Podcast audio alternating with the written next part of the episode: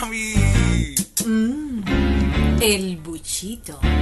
Saludos cafeteras, cafeteros y cafeteres. Estoy aquí de nuevo presentando este buchito especial de la Cafetera Podcast en día jueves, después que terminara esta semana la celebración por la jornada contra la homofobia y la transfobia.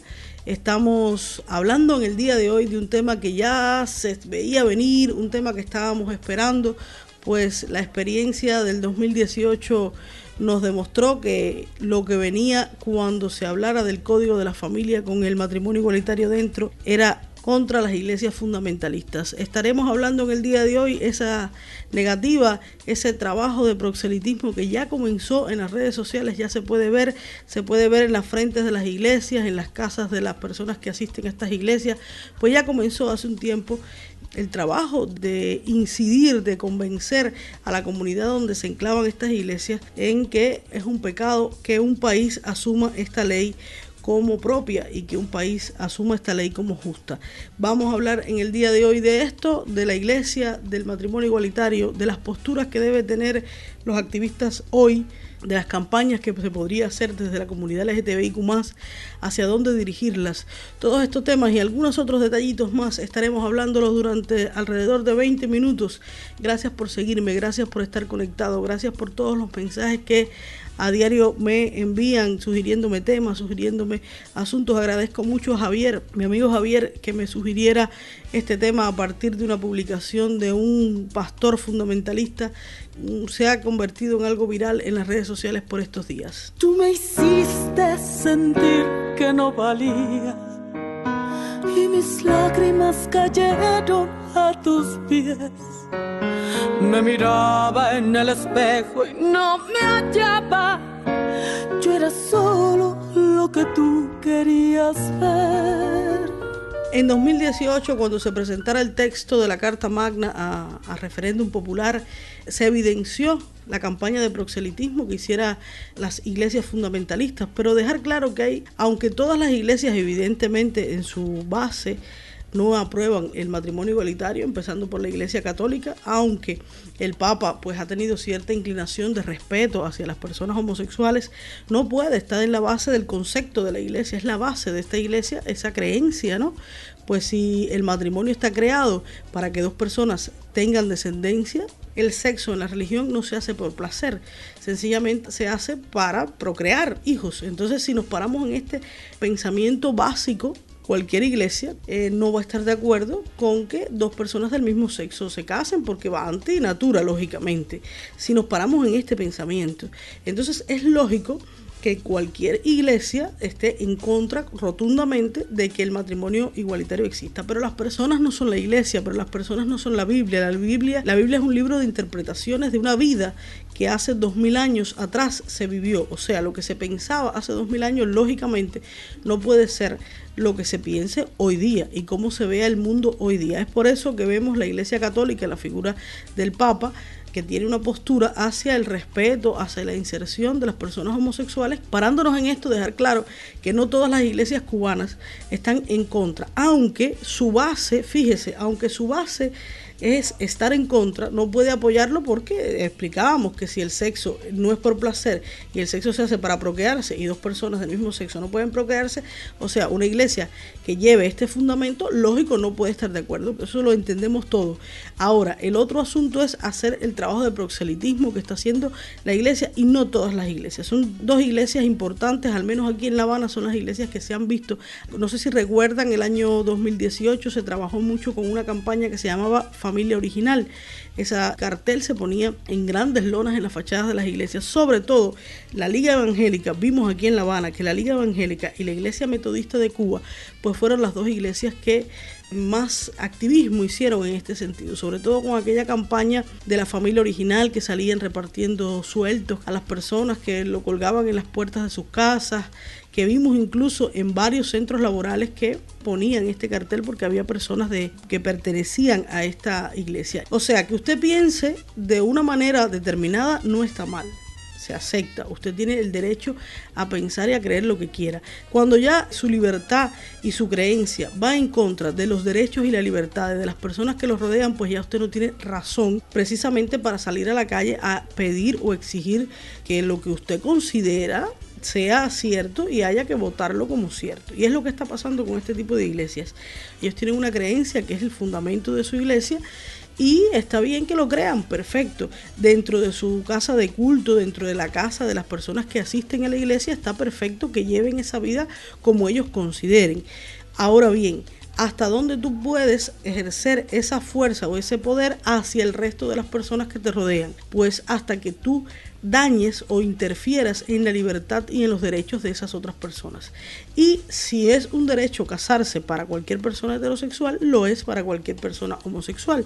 Entonces, si usted interfiere en ese derecho que tiene una persona homosexual, ya usted está funcionando y agrediendo a la otra persona de cierta forma. Dejar claro que no todas las iglesias cubanas tienen esta postura, aunque sí todas las iglesias cubanas no están a favor del matrimonio igualitario, aunque quizás un cura de una iglesia, por la lógica y la inteligencia humana, se dé cuenta que si es un derecho, no puede profesarlo así, no puede decirlo de esa manera.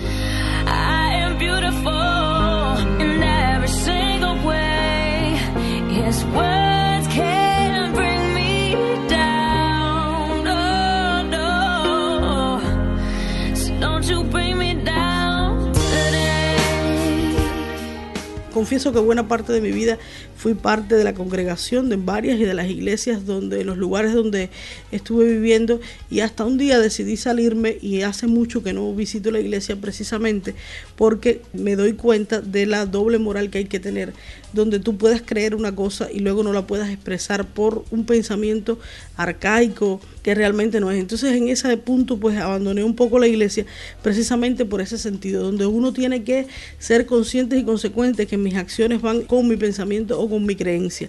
Aunque yo creo en Dios y tengo una fe en Él, lógicamente no puedo creer en los conceptos de la iglesia, en cómo se comporta, en muchos sentidos, no solo en este sentido, sino en muchos sentidos que se comporta con cierta doble moral.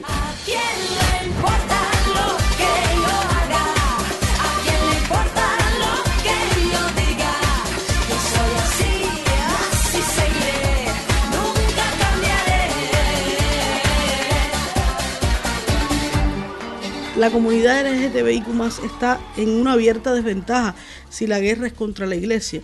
Fíjese, vamos a pararnos en que el Estado cubano tiene la intención, solo hay que ver el video que publicara en su cuenta de Twitter el presidente de Cuba, Miguel Díaz Canel, el día 15, el Día de la Familia, un spot promocional realizado por eh, los estudiantes del Instituto Superior de Arte y es un video que muestra todo tipo de familia, una familia, se ve la madre con un niño, se ven dos hombres con un niño, se ven dos mujeres con un niño, se ve una familia heterosexual, se ven los abuelos, se ve todo el espectro de familia que está defendiendo el nuevo código y que la punta del iceberg está siendo precisamente el matrimonio igualitario. Si vamos a hacer una comparativa, la comunidad está en desventaja con la iglesia, lógicamente. La iglesia tiene un grupo de posibilidades que la comunidad no tiene. Primera posibilidad es el espacio donde se congregan.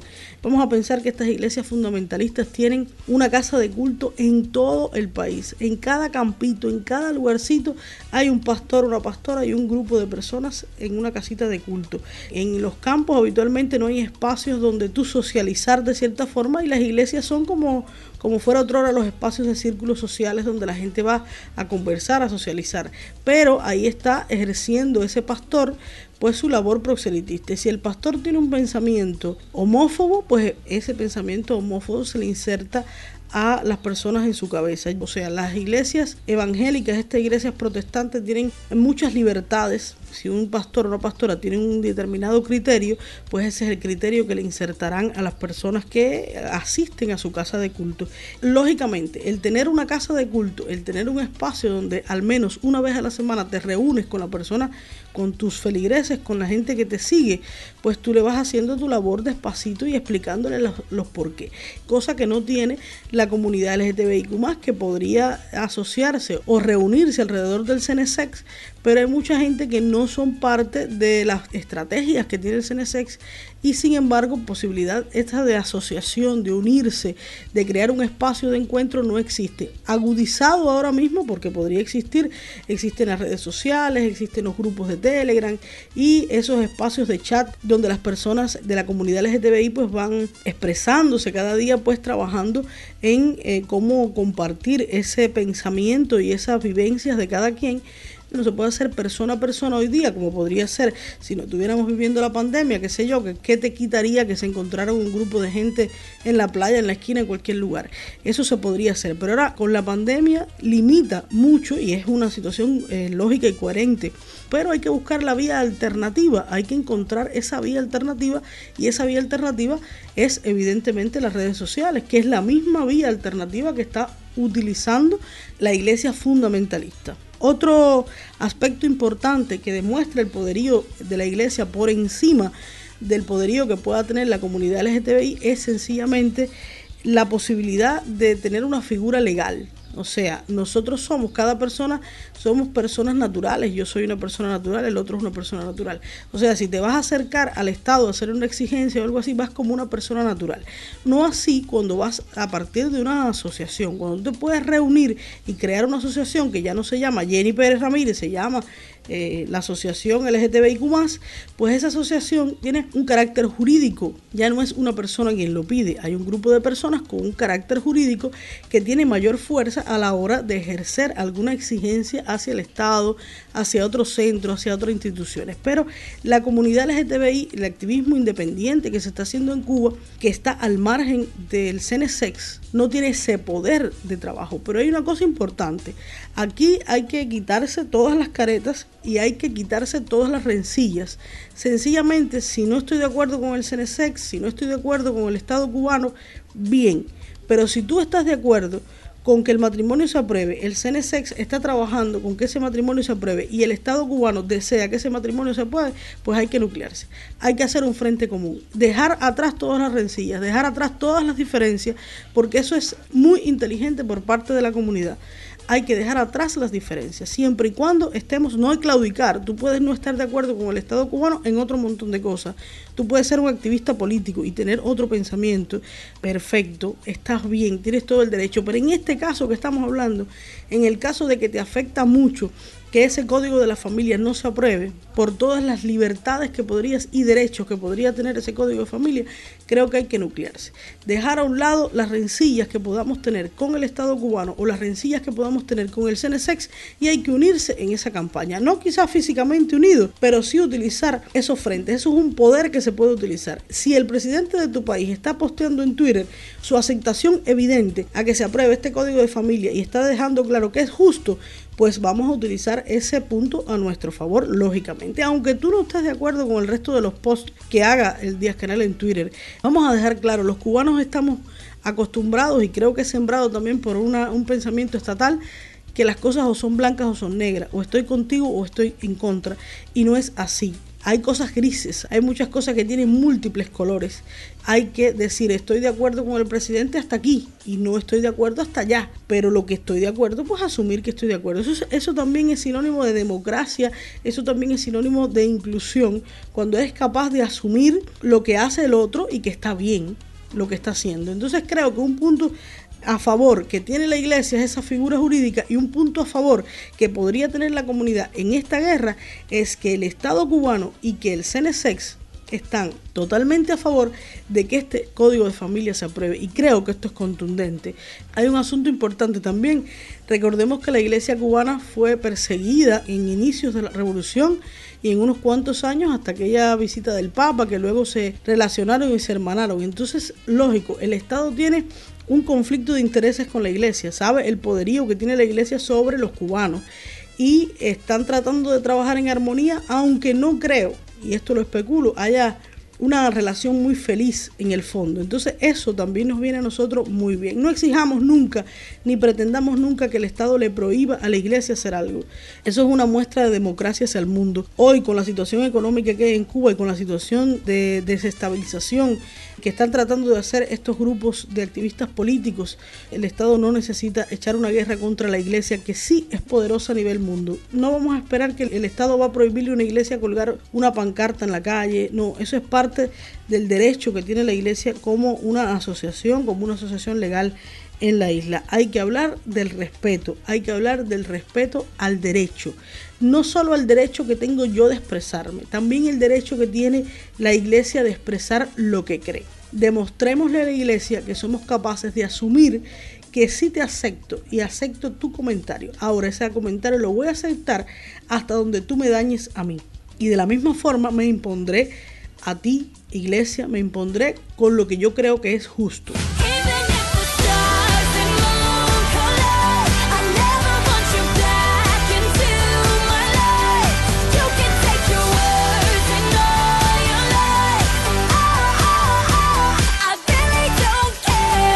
Veo muy a menudo en las redes sociales una gran guerra entre lo que publica estos pastores que van publicando, haciendo su labor de proxelitismo, lógicamente, en sus redes sociales, y las personas que son parte de la comunidad, pues que le arremeten contra esas personas. Eso está bien. Hay que dejar clara nuestra postura, sin ofender. Hay que dejar nuestra postura clara diciendo por qué es necesario que se apruebe, por qué es imprescindible que exista este marco jurídico que norme a las personas de la comunidad LGTBIQ más con todos los derechos que en otros momentos hemos hablado. Pero iniciar una lucha contra la iglesia es perder nuestras fuerzas por gusto. Es cierto que hay mucha gente que va a la iglesia, y muchas veces, como decíamos ahorita, es como parte de un espacio de socialización. Ahora, no todo el mundo va a la iglesia. Y no creo yo que del, del 100% de las personas que asisten a la iglesia estén totalmente de acuerdo con esto, porque todo el mundo tiene un amigo que es homosexual, todo el mundo tiene un hijo, un pariente, un tío, y evidentemente esto hace que la gente sepa el valor que pueda tener una persona. Ya no estamos hace 20 o 30 años donde ser homosexual era lo más raro que había, hoy no es así. Hoy es muy común, hay muchas personas, lógicamente, en todas las esferas de la vida que son homosexuales y grandes profesionales y grandes hijos y grandes esposos o esposas o, grandes vecinos. Ese es el poder que tiene la comunidad LGTBI. La lucha contra la iglesia no hay que echarla. No digo con esto que hay que mantenerse a ojos cerrados que la iglesia o los miembros de esta iglesia pueden decir, hacer y deshacer. No, hay que hacerle frente al asunto, pero como parte del proceso incluso denunciarlo. Cuando usted vea que esa persona está haciendo algo en contra de su libertad, de sus posibilidades, de sus derechos, pues hay que denunciar a esa persona, incluso en la policía si fuera preciso. Pero esto no nos puede quitar el sueño ni quitar las fuerzas para hacer la campaña que realmente hay que hacer para que la gente sea capaz de darse cuenta de por qué hay que aprobar este código. La guerra contra la iglesia es una campaña perdida. Usted no va a convencer a la iglesia. La iglesia tiene ya su convencimiento hecho. Bien, felicidades. Es libre de hacerlo. Haga en su casa de culto. Haga en su casa lo que desee. Ahora, eso que usted cree no me lo puede imponer a mí ni a la sociedad y todo lo que yo vea en la sociedad que está mal, que usted está haciendo algo que va en contra de los derechos y las libertades de la comunidad, pues hay que denunciarlo. Y se denuncia sencilla y llanamente. Esto hay que hacerlo desde el respeto. Vamos a pensar que estamos en un juicio y los cubanos en general son el jurado. Pues hay que convencer a ese jurado de por qué es justo que el matrimonio igualitario se apruebe. ¿Por usted cree que es justo? ¿Porque quiere vestirse de blanco? Y no, es justo por todas las leyes que trae consigo. Yo siempre digo que cuando hay una discusión, el que más grita pierde la razón la comunidad LGTBI, que ya tiene una imagen bastante borrosa, bastante irreal, creada sobre todo por estas iglesias fundamentalistas, pues tiene que trabajar desde el respeto y dejar que el otro sea el que se equivoque y no usted. Hace unos días en la plataforma 11M se hacía un foro debate sobre qué campaña se podría hacer y había una persona que me preguntaba directamente si yo creía que hacer una besada frente a la iglesia era coherente en este momento que estamos puedes hacerlo. O sea, estás fuera de la iglesia, perfecto. ¿Tú vas a ir a la iglesia a hacer la besada? No. ¿En una escalinata entrar a la iglesia? Perfecto, hágase su besada. Me parece que sea un golpe contundente cuando ellos empiecen a atacar. La comunidad no es la que primero tiene que empezar a atacar. La besada no es importante en este momento. La besada es importante en otro momento, cuando vayamos a otro escalón. Vamos a empezar de a poco. Deje que esa persona lo ataque. Cuando esa persona lo ataque, pues será una besada frente a las iglesias. Si esas personas cuelgan carteles frente a sus iglesias como hicieron en el año 2018, pues habrá que cada persona, cada pareja homosexual se pare frente a esa iglesia y se haga una foto con ese cartel. Si quiere hacer una gran besada, pues que lo haga besando a su pareja, porque esa es la libertad. Si usted impone su derecho a poner ese cartel que usted cree, yo tengo mi derecho en la calle de besar a mi pareja en el momento que yo estime oportuno. Esa es la condición, desde el respeto y sin ánimo de hacer una guerra contra la iglesia, que las fuerzas no se nos vaya contra la guerra, porque ese no es el camino. Y quizás eso es lo que ellos están queriendo lograr, que usted comience una guerra contra la iglesia. En esa guerra contra la iglesia se pierde el tiempo, se pierde la fuerza, se pierde toda la artillería que se puede utilizar en otro sentido, en lograr otras cosas que hay que ir haciendo. Estamos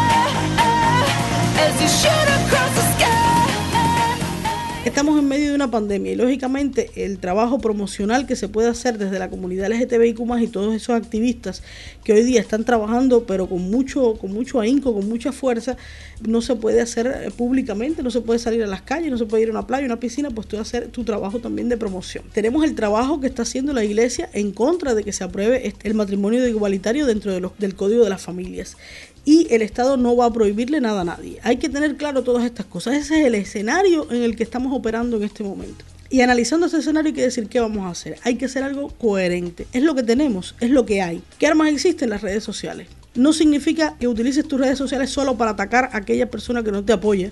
Sencillamente demostrarle a esa persona que no te apoya, está bien, no me apoyes. Bienvenido. Eso es democracia, eso es respeto a la, a la diversidad. Pero porque yo exijo lo mío, pues yo exijo lo mío por esta razón y explicarle a las personas las razones que cada quien tiene de por qué exigir que ese código esté aprobado. El espacio de su barrio, el espacio que, le, que les rodea, la gente que está alrededor suya, eso es importante. ¿Por qué? Porque en ese espacio es donde se va a discutir el referéndum, donde se va a discutir ese texto del Código de la Familia, es en ese espacio donde usted también es actor importante. Desde ahora usted empieza a preparar a sus vecinos. Jode mucho tener que demostrar quién tú eres.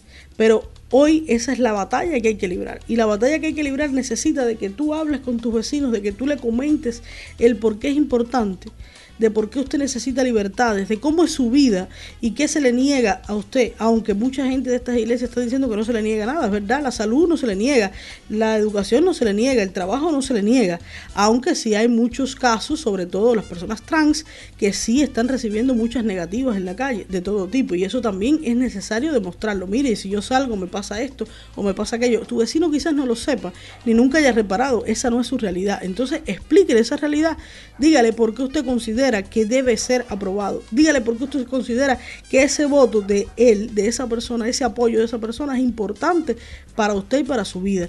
¿Cuánto le podría cambiar su vida? Ese es el escenario fundamental con el que se trabaja hoy. Cada ser humano que pertenece a la comunidad LGTBIQ tiene esa posibilidad. Vive en una comunidad y trata de que esa comunidad sepa quién es. Quizás la comunidad nunca ha reparado en esto.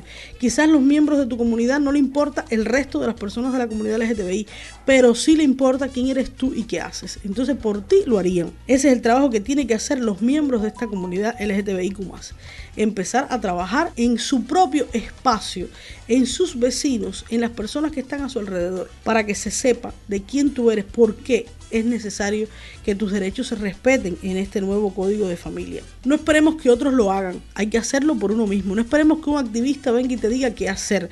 Eso es lo más racional y coherente que podríamos hacer hoy. Dame la mano por la banqueta y que vea no ponga. Si en la calle se nos respeta, amor es amor y que nadie se meta. Ah, amor es amor y que nadie se meta. Gracias a todas las personas que escuchan este buchito de la cafetera podcast. Gracias a la plataforma 11M por compartirla cada martes y cada jueves. Un espacio nacido y desarrollado para dialogar sobre aquellos asuntos sociales y culturales de la Cuba de hoy. Recordemos que mañana viernes 11 de la mañana estaremos los cinco integrantes de este proyecto hablando, dialogando, debatiendo sobre algunos temas coyunturales de la realidad cubana. Mañana 11 de la mañana es la cita, no se la pierda. Allí estaremos Juniel Cepena, Manuel Alejandro Rodríguez, Migdalia Alvear y Roberto Cera conversando sobre varios temas que han sido noticia esta semana, varios temas importantes, fundamentales de análisis de la sociedad cubana. Además está decirle que se una a nuestro grupo de diálogo, la cafetera podcast dialogando. Y si quiere seguirme puede hacerlo a través de mis redes sociales, me puede encontrar como la Gigi Pérez. Estaremos conversando el próximo martes. Nuevamente hablaremos de todos los derechos, deberes, necesidades fundamentales de la comunidad LGTBIQ y de la necesidad, como me aclaraba Roberto Ramos Moris, de que se apruebe el Código de la Familia siempre que tenga el matrimonio igualitario dentro. No podemos permitir que se nos den derechos a medias, o todo o nada. Y esa es la postura que debe tener la comunidad LGTBIQ en este sentido. Hasta el martes, chao. Mañana nos encontramos en la cafetera podcast 11 de la mañana. Se acabó el café por hoy, pero de que aparece, aparece. Este café ha sido colado por la Gigi Pérez